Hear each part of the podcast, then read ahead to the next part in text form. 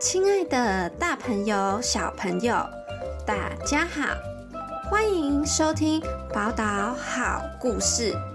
我是哈娜脑西，我是脑西的小帮手贝贝。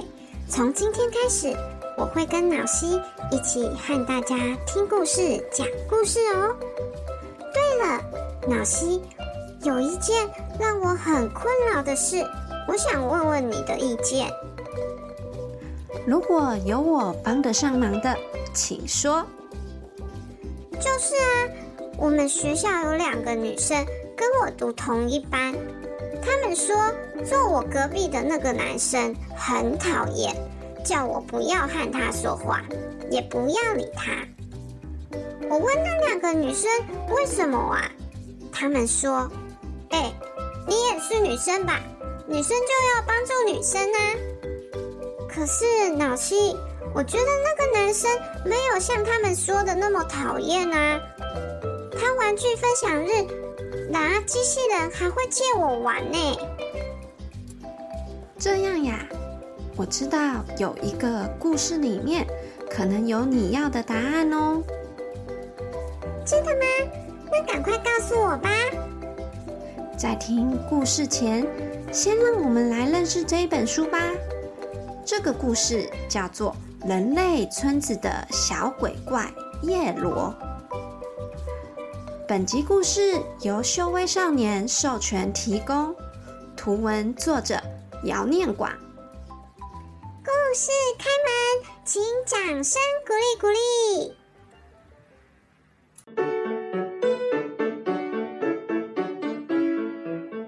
这天天气晴朗。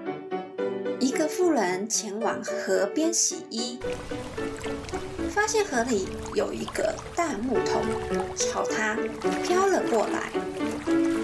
桶中有个黄皮肤的宝宝和信，信上说宝宝名为叶罗。妇人决定当叶罗的妈妈，叶罗从此有了喜爱他的家人。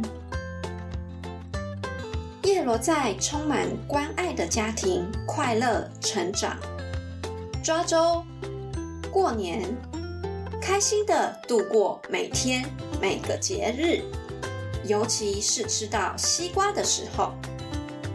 虽然肤色和别人不一样，叶罗跟村子里的人们都相处得很好。由于叶罗害怕鞭炮。因此，扣除掉节日常放的鞭炮，叶罗很喜欢自己的生活。一天早上，鬼怪部落的赤鬼跟青鬼来调查村子。他们发现村子的大人早上要忙农务，而没人守门，这是一个袭击的绝佳好机会。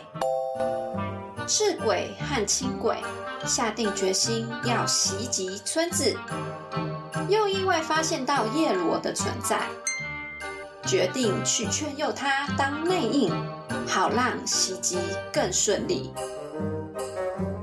赤鬼和青鬼接触了叶罗，赤鬼先说：“哎哎哎，你跟我一样，有着可以刺伤人类的尖角。”所以你是鬼怪，鬼怪都讨厌人类的。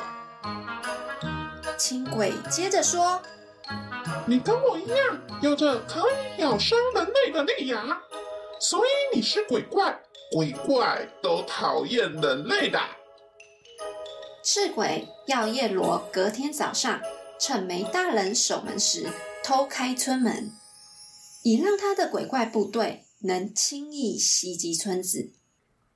并要叶罗在今日傍晚给他答案。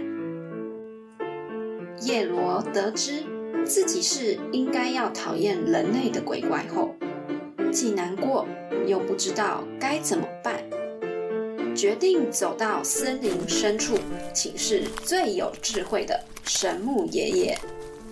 神木爷爷只回答说：“叶罗就是叶罗。”叶罗心想。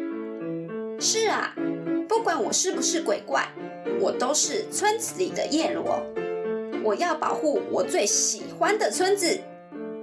叶罗认为，要顺利保护村子，必须知己知彼，希望能更了解鬼怪，因此透过擅长锁敌的山兽神引导，来到了鬼怪部落。叶罗发现到，并不是所有的鬼怪。都想跟赤鬼与青鬼一起袭击人类。明白鬼怪们想法后的叶罗回到了村子，他把事情都告诉父母，并且表示他有办法保护村子，请父母带他去见村长。叶罗把退敌的计划告诉村长，村长觉得计划很好，而且会成功。并且会要求村里的人配合叶罗的计划。傍晚，赤鬼来到村子外找叶罗，叶罗假装答应会帮忙打开村子的守门。隔天早上，村民们依照叶罗的计划，先躲在村外道路的两旁草丛中，等待鬼怪部队来临。没过多久。果真看见鬼怪部队来袭击村子了。当鬼怪靠近后，村民纷纷从草丛冒出来放鞭炮，鬼怪们都被鞭炮声给吓跑或走不动了。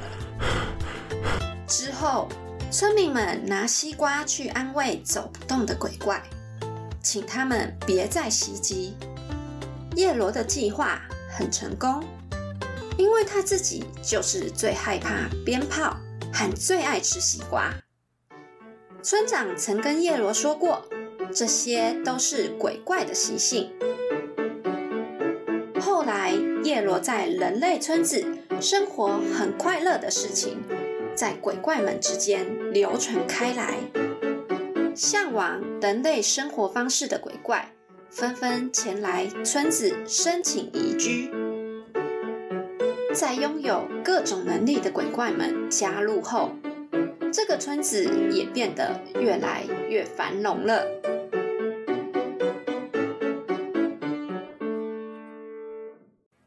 故事说完了，故事关门，请跟故事拜拜。贝贝，听完叶罗的故事，你觉得叶罗是一只怎么样的鬼怪呢？我觉得叶罗很善良，而且很勇敢。虽然赤鬼和青鬼说他是鬼怪，但叶罗没有跟他们一起做坏事袭击村子。那如果有人跟你说，你跟他们一样是女生，所以要讨厌别人，那你会怎么做呢？我会跟他说：“贝贝虽然是女生。”但贝贝就是贝贝，不会随便去讨厌别人。嗯，你真是太聪明了呢，亲爱的大朋友、小朋友，今天的故事你还喜欢吗？喜欢的话，大家可以到书店购买这一本由秀威少年出版的《人类村子的小鬼怪叶罗》。用行动支持台湾的原创绘本。如果你不想错过脑溪的故事，欢迎订阅宝岛好故事频道。如果你想知道脑溪平常都在做什么，可以上 FB 追踪脑溪的粉丝专业哦。那么，宝岛好故事，我们下次再见喽。